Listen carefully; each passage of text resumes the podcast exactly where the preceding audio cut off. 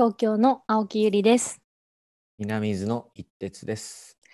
このチャンネル、あっぱれ火曜日は、元渋谷大学スタッフであり、小杉湯銭湯暮らしメンバーの青木と、南伊豆でイラストレーターをやってる一徹さんが、等身大で挑戦しているゲスト、通称あっぱれゲストをお招きし、今取り組んでいること、考えていることを根掘り葉掘り聞いていったりするラジオっぽい企画です。どうも、こんばんは、おばんです。おばんです。私の話からしてもいい？はい。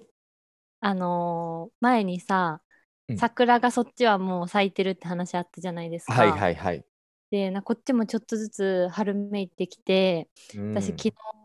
イワシをほ手開きまあちょっとおろしてるやつしかなかったんですけど、うんうん手開きして酢締めしてなんか刺身で食べられた時にうんうん。春っていいなと思って。最近ご飯の話ばっかしてるんだけどさ。なんか菜の,、すね。菜の花食べたりさ芽キャベツ食べたりさ春っていいわっていううん。すごく悠長な東京の私の話。じゃあ、すちょっと気分落ち込むかもしれない話してもいい？んいいよ。いや、そんな、そのなんか、あまりにもちょっとポジティブすぎる話だったから、ごめんごめん。ちょっと、いや、俺、そのもう1ヶ月、そうだね、対比でね。対比しようのんびりした東京の私そうだね。今、南伊豆で、多分俺、南伊豆町内で多分一番テンパってる男だと思うんですよ。すごい表彰やねそれ。うーん、多分ね。そうだね。うんでもそうかもしれないね。そう、毎日さ、その1時とか2時ぐらいまでさ、なんか、あの、カタカタやっててさ、何かしらの準備をしてたりするんだけどさ、なんか、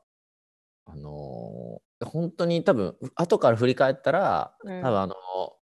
またまたとか、なんか笑い話になると思って話すんだけど、これね、あの全然なんか今もう、あの例えば、なんかバタンと志半ばで倒れても、これ別にいいっていうぐらい、今あのね、もうここで別になんか、あの、はい、おしまいって言われたら、まあもう、俺頑張ったしいいやっていうぐらう。い、今ね。今もう別に全然志半ばで倒れても問題ないです。あの、なんか坂本龍馬が言ってたじゃん。なんか前のめりで死ぬ時はみたいな。あ、あもうあれ、本当お世辞抜きで、もうんう俺今そんな感じですよ。なんか、すごいよ。めちゃめちゃそれが言えるほど頑張ってるって人生でそうないタームですね。うん、俺もね、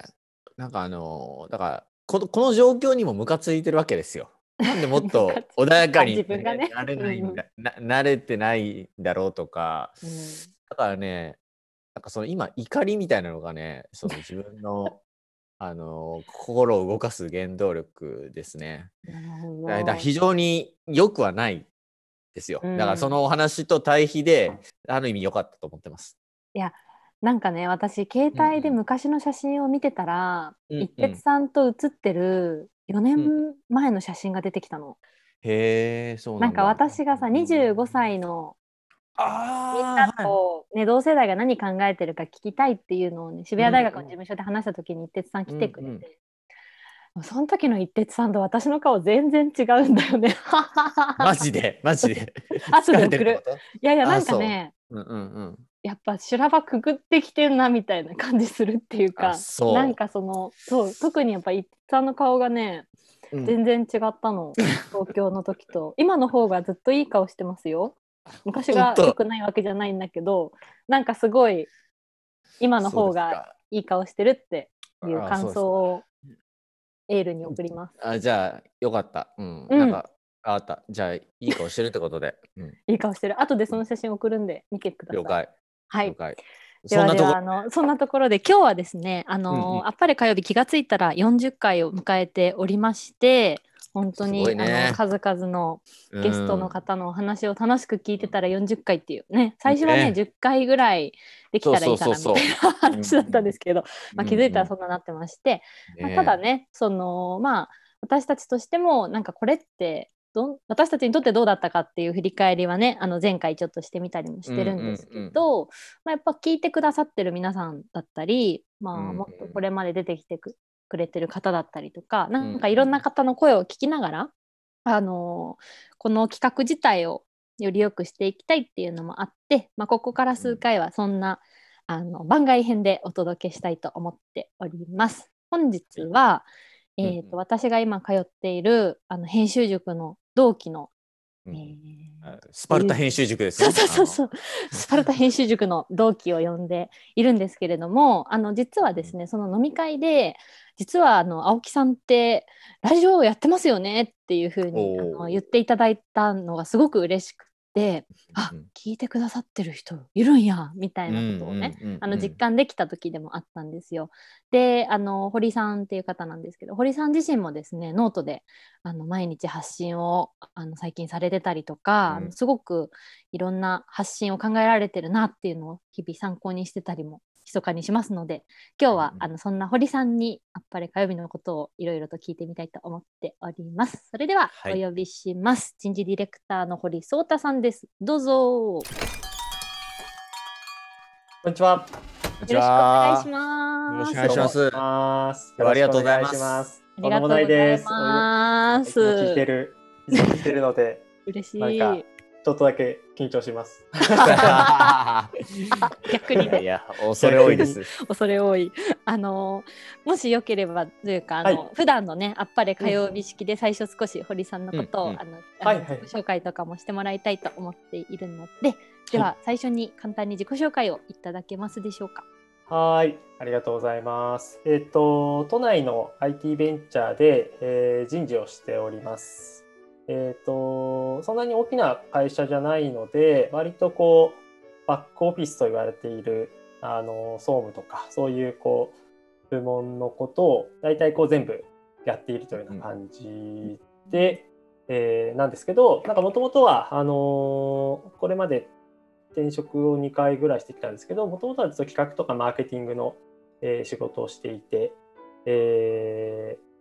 ーなんか人事の仕事はこう初めてなんですけど、もともとは結構こう企画とかこう発信するみたいなことが割と最近の企画はあの重要なトレンドだったりもしているので、あのラジオとかうんなんかこう、YouTube とかはあれですけど、なんかこうラジオのこう、なんですかね、こう、じんわりと温かくこう広がっていくような感じとかが結構昔からまあ好きだったっていうのがあるんですけど、うん。そこを注目させていただいておりましたと。で、なんか企画、あの、ゆりさんつながりで、あの、編集スパルタ塾に、うんえっ、と、通っていて知り合わせていただいて、なんかそこのキャッチアップとかもしているというような感じです。はい。ありがとうございます。あのーそうそう堀さんはすごくあの言葉にしたり何かこう情報編集する、あの本もねたくさん読まれてるなっていうふうに発信を見てると思ったりしていて、なんかちょっとこれは小話なんですけどはい。あのあ堀さんをねみんなに紹介したいの小話なんですけど、なんか堀さんはいつもあのスパルタ塾の編集塾のそのグループに、まあ、自分がその今回のお題にはどういうふうに向き合って考えたかっていう思考プロセスを毎回発信してくれてるんですよ。でなんかそれってすごい私は労力も含めてあなんかすごい大きなシェアだなと思っていてなんかこの間私も初めてあの堀さんの影響を受けてうん。なんかやってみたっていうこともあったんですけどなんかそういう発信することとかを何かすごく楽しまれてるような気も立てながらしていて何かちょっと今日はそういう堀さんから見たあっぱれ火曜日はいはいはい伺いたいと思っております。あはーい。のー実際に私たち、まあ、そのスパルタ塾自体は結構オンラインで受講することとかうんうんうんも結構私自身多かったりして、会った回数はすごく少ないんですけどなんか堀さんがこう私のラジオを聞いてくださった、まあ、やっぱり火曜日を聞いてくださったうんうんうんきっかけってそもそも何だったんでしょうか？きっかけは多分ゆりさんがあのー、Facebook かなんかでつぶやいつぶやいていたというか、なんかこういう企画やってますよっていうのと、あとあれだあのー、26回かな？のゲストで、あのーめぐりさんが同期のめぐりさんもこう出演されてたのであ,、これは聞いとかないとっていう。多分1回目最初聞いたのそこかもしれないですね。うんなるほどなるほど。じゃあなんか自分共通の知り合いが出てるみたいな。そうですそうです。なるほうど。まさに。なるほど。なんかこうゆるいゆるく、まあ、だけどこう私たちとしてはなんかアイドリングタイムゼロで何かこう短い時間だからこそこうずんずんと、まあ、その人のことを聞いていくっていうことを楽しんでやってるんですけどうんなんかこう堀さんが聞いた印象だったりとかなんかまあ想像と違ったことでもいいんですけど、はいはいはい。感想を抱いてるんでしょう？そうですね。なんかあのーまず一番なんか素晴らしいなって思うのが、あのーやっぱこう二人の人柄、なんかこうちょっと喋って、なんかこうやっぱり感じるところあったんですけど、やっぱこういろんな職業のなんかいろんな、なんていうんですかね、こう、あっぱれな人たちがはいこう出てきているのが、あの、単純にこう聞いていて楽しいなっていうのがすごくあります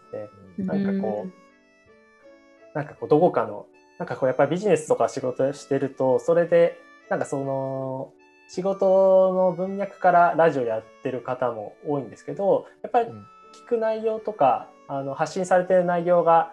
ビジネスであればこうビジネスのことをこうドンと言ったりとか割と局所的な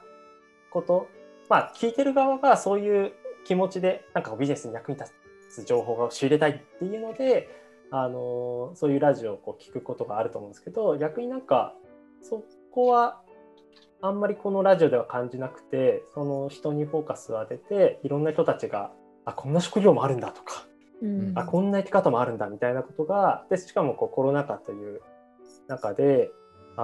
さまざまな本当にさまざまな工夫をしながらあの生活されてるっていうのがすごくこう刺激にもなるし楽しいっていうのが一番素晴らしいところだなっていう感じがしますね。うん。なんか特に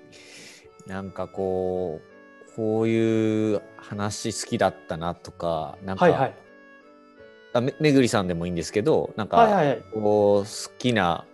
話というかこれグうんうんうんッときたなでもいいんですけど、なんか。そうですね。あの、はい。めぐりさんの話はやっぱり、あの、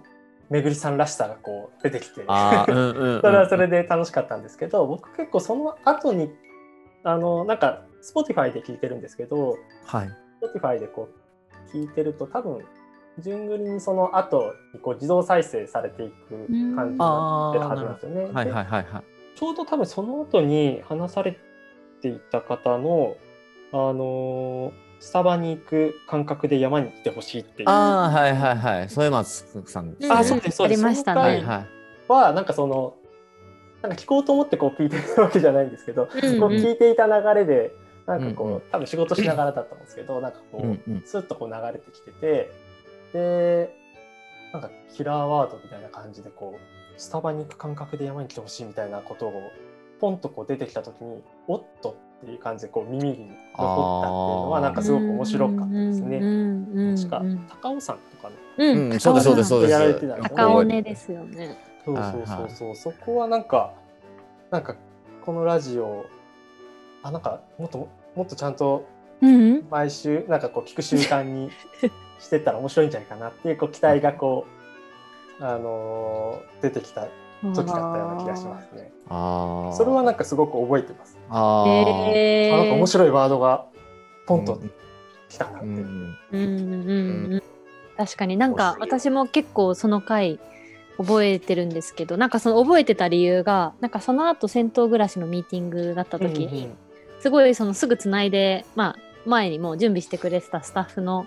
男の子がすっごい山好きの子で「うんねえねえねえ」みたいな「今ゲストだった子すっごい山好きで面白かったから今度紹介するね」みたいなことをなんか思わず言ってしまってて、なんかそういうこうね何か自分にとってあこの人とこの人つながったら絶対面白いみたいなこととか。なんかこのキーワードだったらなんか違う発想でここといいかもみたいに、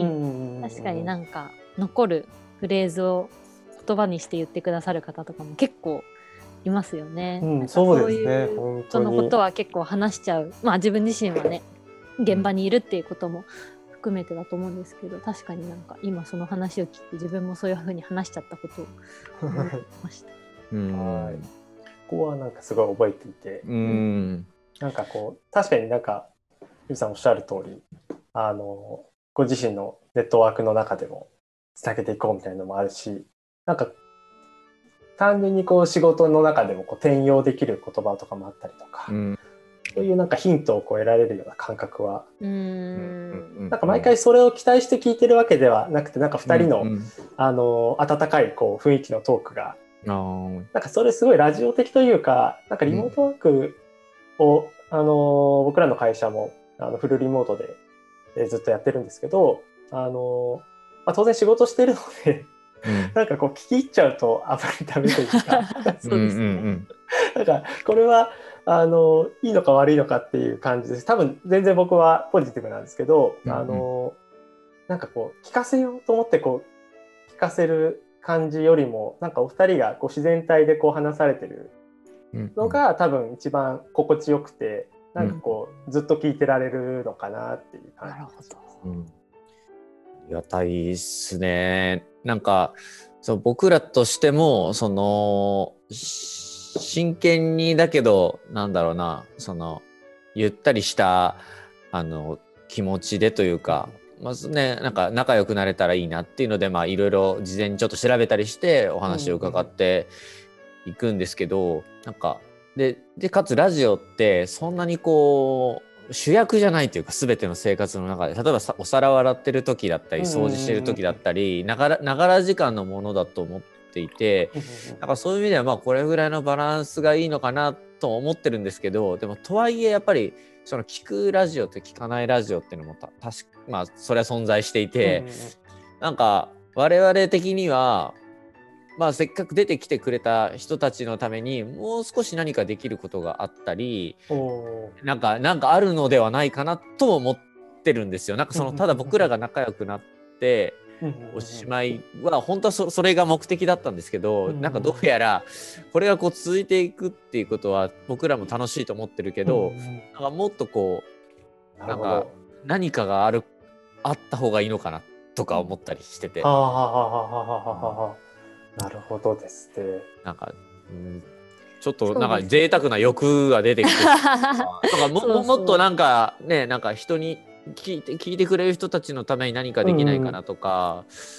そうですね。なんか結構いろいろアイディアとしては出ていて、まあそれこそなんかこう本当にリアルタイムで YouTube ライブみたいにしてみるとまたなんかかこう違う、まあもっと聞きやすいみたいなこととか、はいはいはいはい。リアルタイムの反応とか声が聞けるんじゃないかみたいのもありつうんつ、なんか私たちとしては結構その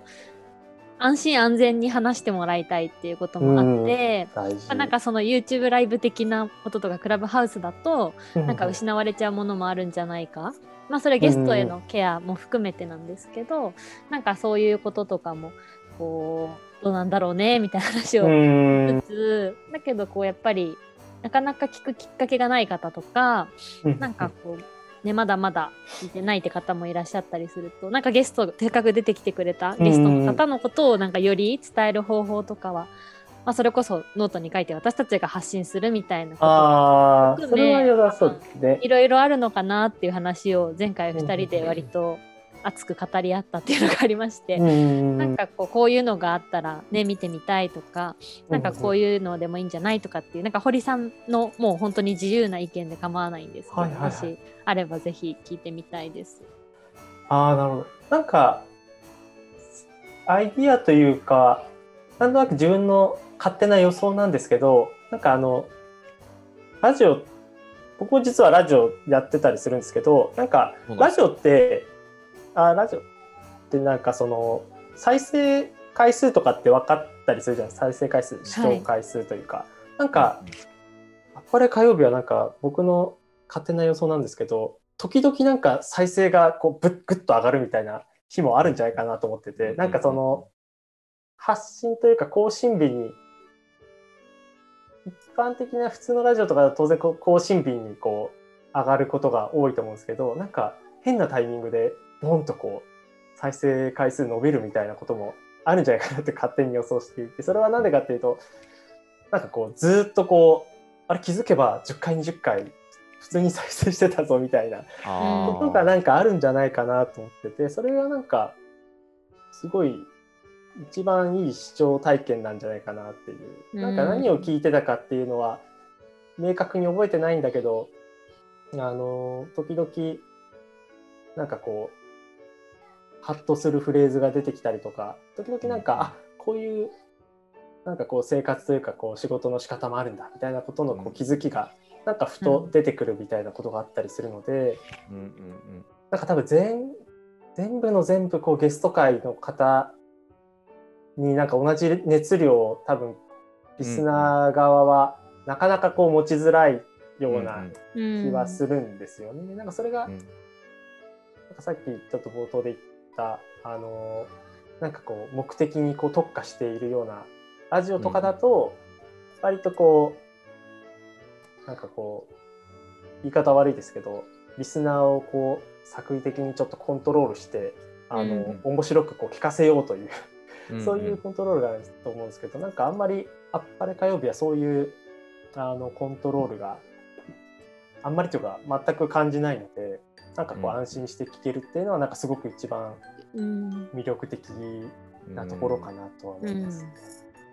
うん。なのでなんか加えていくとしたら、でもなんかやっぱ継続していくのはなんかすごく大事な気は結構しているので、なんか続けてほしいなっていうのはうんすごくありますね。なんか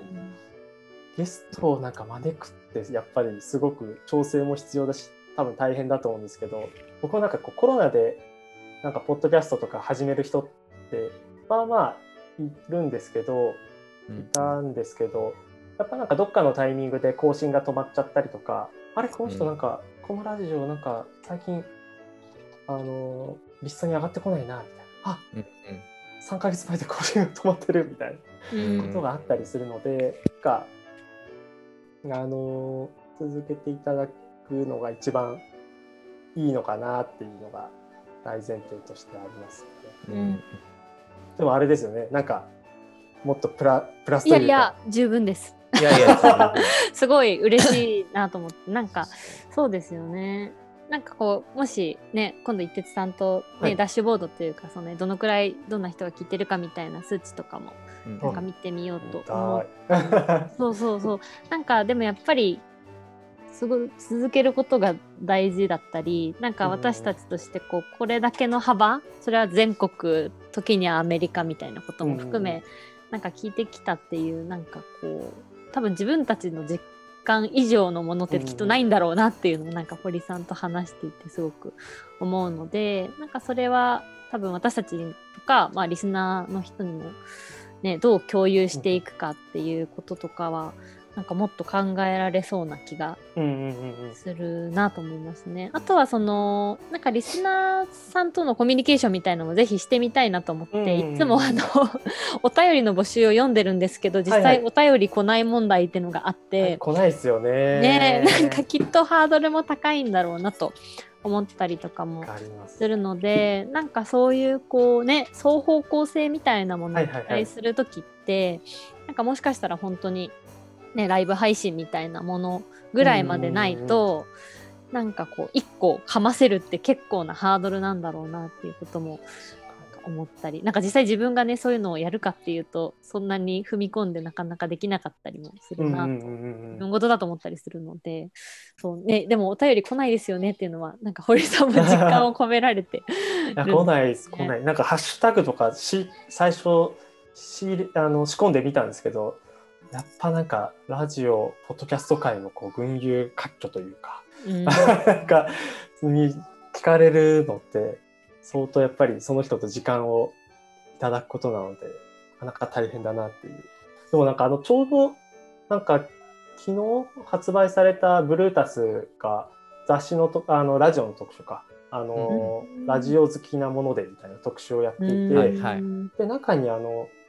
ポッドキャストやってるこうアマチュアの方というかうん。こう一般人の方もやられてたんですけどちょうど知り合いの方が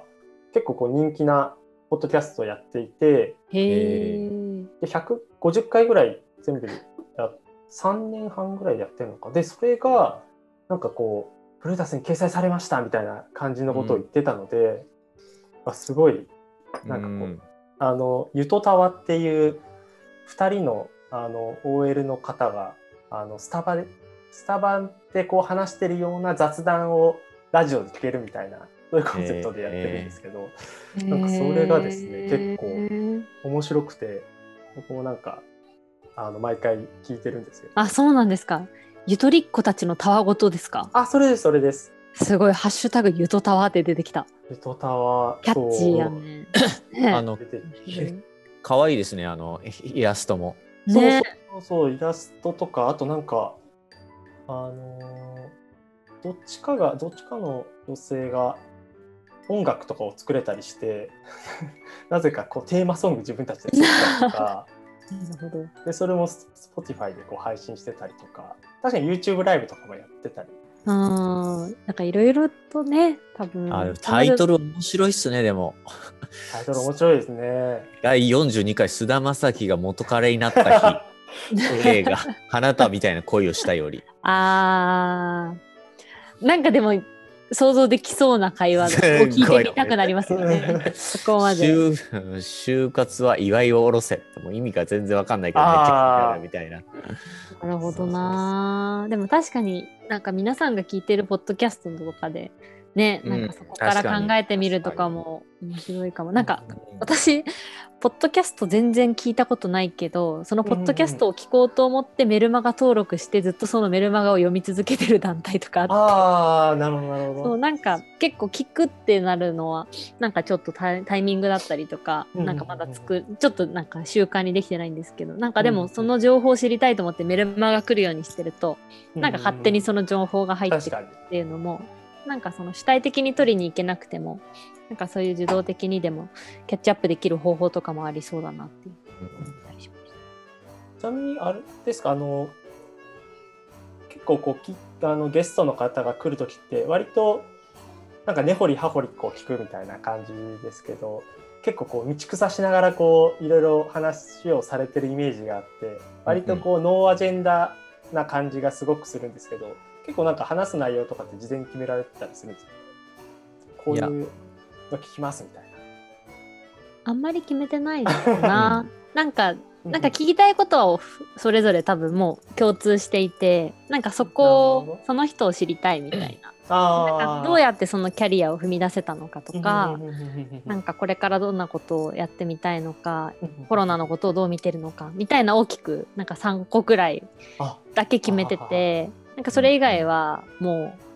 遠慮せず聞きたいこと聞くみたいななるほ感じどなるほど。その場なんかその場の。確信めいた一言があるわけじゃなくて、その3つぐらいの、まあ、コアな自分たちとして聞きたい問いみたいなものだけ2人が共有して、まあ、それは事前に少しゲストにもこんなこと聞きますみたいなことは軽く言ってスタートしてる感じですね。なるほどなるほど。あなんかあとはあの全く別のところであのあったのがあの架空のお便りを読むっていう企画ありましたね。はいはいはいはい。あの確かにお便り来ないのでお便り来ないから自分たちでお便りを作ったっていう。うんでもなんかラジオで結構よく本当は実はよくやってるなんか上等手段って聞きますけどああなるほど。そっかそうなんだそっか。架空のお便り。架空のお便り。さあそれをなんかもう架空って言っちゃおうっていうことだったんだな。うーん。なんかこう架空でっていうのを事前に知ってるのでうんうん。架空なんだと思いつつも 多分そのポッドキャストはあのどちらもこうラジオ愛が溢れてるのであこういうお便りありそうだよなみたいなことをうん。なんかこう聞いててなるほど。でそれに対してこう答えてる。若干のこうナルシナルシズム感もあるというかあ ありますね。聞いててちょっと面白いというか。あーでも確かにもう作ったって分かって聞く面白さそうそうそう。どう作ったんだどこそれめっちゃ面白いなっていう。あ確かに来ないなら読んでしまえっていうねなるほど決めの企画みたいのが一個ぐらいあってもいいのかなっていう気はしましたね確かに。うん確かに確かに構成としてはなんか最初に2人でこう話してゲストが来てで最後にあのおうち時間を聞いてうんうん。でまた雑談に戻るっていう感じです。なんかもう一つぐらいなんか間にこう挟んでてうん。面白いかもしれないなっていう。なるほど。コーナー的な。うんうんうん。ありがとうございます。あのあっという間に時間がはーい。経ってしまって、うんうん。あの。なんか一徹さん聞きたいことあればですけどなければあのうんうん。なければでもおうち時間はあ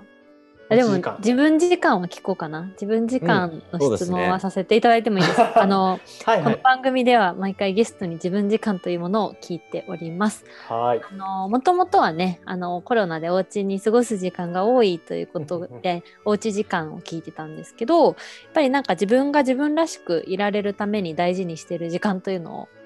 あのぜひ聞きたいなと思っていてなんか堀さんが大事にしている時間はどんな時間でしょうか、そうですね。なんかよくやっぱ言われるのがルーティン大事にしててするのがいいんじゃないかっていうことを言われていて、でなんか僕って性格的になんか割とこうジャンプアップした目標をなんか掲げがちでこれまですごい失敗してきてなんかこう、起業するぞって言って全くこう準備しないままなんかこうやり出そうとして頓挫するみたいなことが多かったので、2年ぐらい前からなんか地味なことを地味に続けようみたいなことをこうなんかこうルーティン化みたいなのをやっていったんですけど去年の11月ぐらいからなんかノートを毎日書こうみたいなことはちょっとやろうかなっていうことで続けてはいますね。なんかもともと結構書くことは好きだったので、あのーなんかこう日々起こったことちょっと日記じゃないけど走り書きであの自分の頭の中をこうとりあえず書き出してみようとか、あのーやってたんですけどなんかノートでとりあえず毎日一ネタ出そうみたいな。ことをやってる時間はなんかすごくこう楽しかったりとかで書くためにはネタが必要だったりするのでなんかそのネタをちょっとどっかからあっぱれ火曜日からなんか面白いネタないかなみたいな感じでこう仕入れていくキャあのアウトプットなんですけどインプットにもこうつながってきている空間でもあるのですごくそれはあの別になんか誰に読んでもらいたいっていうためのノートでも実はなくて一番自分のために書いてるノートなんですけど、うん。そこはなんか今の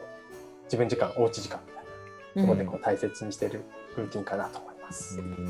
なんかやってみてこう変化というかこうどんななんかこう発見がありましたか？なんかし、ね、やりたいいやろうとしてる人もいるかもしれないので聞いてる人で。もしなんかやってったらこんなことが気づけたみたいな、なんかこああ、そうですね。うーん。やっぱ意外にや書いてもそんな読まれることはないんだなっていうちょっとこう後ろ向きなんですけどこう気づきうはあるんですけどでも確実になんかあのー毎回なんかこう、まあ、SNS のいいとこですけどこう好きとかあのいいねとかこうしてくれる方とかがいるんですけど、毎回こうなんかあのー読んでくれてるなっていう人はいたりとかあなんかこれを、なんかちょっとそのいいねとかもこう数字なのでなんか100いいねがついたらこうバズるバズってるみたいな感覚とかではなくて、あなんかこれ書いたものがちゃんとこう届いてるなっていう感覚はなんかちょっとずつ得られていて、それはなんかこう言語化するの難しいんですけどなんかこう決まった人が必ずあの読んでくれてるとかたまにこうツイッターでこうシェアしてくれてるみたいな。のはなんかこう思いましたし逆になんかそういう状態をなんかこうあの練り上げていくのは結構やっぱ時間がかかることなのでやっぱこう継続をしていこうかなっていう気持ちにもなったというか。続けていくこと大事だなっていう感覚を、うんなんか改めてこう思いを強くしたという感じです。なるほど。じゃあまあ聞いてる人もあれですねなんかまあ簡単にその何か、えー期待する何かが別にパッと出るわけではないけど何か続けることでっていうなんかちょっとすっごく当たり前みたいな話になっちゃいそうですけどそういうことを気づい、気づ改めて気づいたみたいな。そうですね。なんからねなんかこうババズることとかなんか考えちゃったりするんですけど、まあ、バズるたりコンテンツをこうちゃんと磨き上げて広がっていくのはすごく尊いことなんですけどでもなんかやっぱりラジオもノートもすごいストック型のコンテンツみたいな感じだと思うのでうん徐々に徐々にこう聞いていったらいいんじゃないかなっていうのはなんか今ぼんやりと思っております。うんなんかそういう価値観でやっていこうかなというう感じです。んうんありがとうございます。ありがとうございまいはやいーありがとうございました。楽しかった。いやいい話聞けました。すいやいやねまさに堀さんも発信をし続けられてる、ね、そういう意味では本当に同志なので、うんなんかそういう方と、ね、お話を聞けるすごく貴重なあっぱれ火曜日特別編になりました。堀さん今日はありがとうございました。それでははいありがとうございました堀聡太さんでした。はーいありがとうございましたありがとうございます。どうでしたか？まあ、継続なんでしょうね。なんか僕らでもそもそも、まあなんか、とりあえずコロナ禍で、今どんな人たちが今どんなことをしているのかみたいなのを、まあ話していこうっていう、なんかとりあえずまあ企画でスタートしているけど、なんか多分それ自体は多分あんまり変わってないと思ってるんだよね。ただ、うんそのコロナがちょっともう落ち着いたかもなっていう頃まではなんか実験としてなんかやっぱやってみる価値はあるかもなっていうのをこうになんかこう確認したというかそうだなって思ったっすね。でなんか、あとそうだねその森井さんみたいにそのなんか誰か一人こう届いてくれたりとかでそのままなんかこうながらながら聞きがそのままこうなんかこういろんな人たちに届い届いたりとか次の話を見たりとかなんか、うん、どんな形でこう届くかわからないから、うん。まあ、やっぱりこう続いて続けていきたいなって思いましたね。うん。うん。どうでしたか、うんうん。いやもう本当ねでもやっぱ2人だけで話してるその振り返り会とまた1人堀さんが入ることでの感じって全然違うんだなっていうの発うん見うんでしたね。だからやっぱりその聞き手であり、まあ、堀さんもすごく実践されてるからこそあのこそのお話だったりなんかだけどね私も一話し手ですけどなんか聞き手の堀さんの言葉に共感することすごくたくさんあってなんかそういう金言というかなんかあこのフレーズいいなみたいな言葉をなんか探しているみたいなことだったりとか、あなんかそういうふうにやっぱり聞いてくださってる方も持ってるんだっていうのはすごくうんうん。嬉しかったしなんか自信になるお話だったなと思いました。でやっぱりこう一番面白がってる私たちのは私たちだなとも改めて思ったのでやっぱりなんかそういう私たちだからこそなんか時々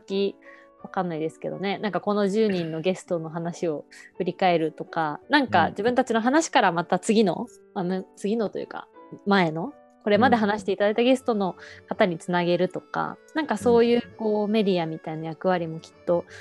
模索できるんだろうなっていうのはなんかすごく自分たち自身がメディアになれるんだっていうのをなんか今日改めてなんか私としては発見を。確かに自分たち自身がメディアになるって本当でもそうだよね。本当媒介者そうそう。としてあのなんか本当にハブになってるというかそれが、ラジオがたまたま入り口なだけでっていうか。そうですね。なんかそれってなんか新しいリスナーさんを連れてくるだけじゃなくて今聞いてくださってる方になんか前のゲストの方の話が聞きたくなる動線作るとか、なんか自分たちの感覚をこう共有していくことだったりもなんかすごくできそう。それはなんかラジオの話だけじゃなくて自分たちの SNS だったり、誰かとのおしゃべりだったりも含めできるんだなっていうことを改めて思ったりしました。うん。そうっすね。なんかイベントとかもねなんかうん。やれたらいいね、なんか。そうだよ。なんかそれこそ東京と南伊豆が違うからなんかその面白さもきっとあるだろうし、なんかそれこそ キッチ俳句的な、ね、企画に乗っかってみんなで南伊豆のものを食べながらなんか喋ろうみたいなことだっていいかもしれないし、なんかすごくね食だったらねまきこちゃんもいたしとか、なんか食だけで切ってもいろんなゲストがポコポコ出てくるからさなんかそういうイベントみたいなものを切り口にしながらこう耕していくというかなんかこう掘り直していくみたいなこともすごくまあ私たちのねルーツが、ね。まあ、渋谷大学みたいなものをまあ共まあまあ。通してるからだけど、うん。なんかそういまあうところの、無理ない範囲でねそなかできうんそうな感じはあるよね。なんかじゃあ自分たちのなんかスタンスのままでなんかいけそうなそう。だからなんかそれは配信するものと同じくらい掘り直すことも大事にしてもいいのかもっていうのを思ったり、まあそれも一個の続ける形かもしれないしね。うんうんうんうん。っていうのを思いました。はいはーい。ね楽しく続けましょ そうですね。楽しくやるのが一番です。うん。というわけで、今日のお便りは割愛しますが、はい。お便りも検討ししますので、はいまあ自分たちで妄想するなり、誰かに聞きに行くなり考えます。それでは、はい番外編、ここまででまたいつかの火曜日にお会いしましょう。バイバーイ。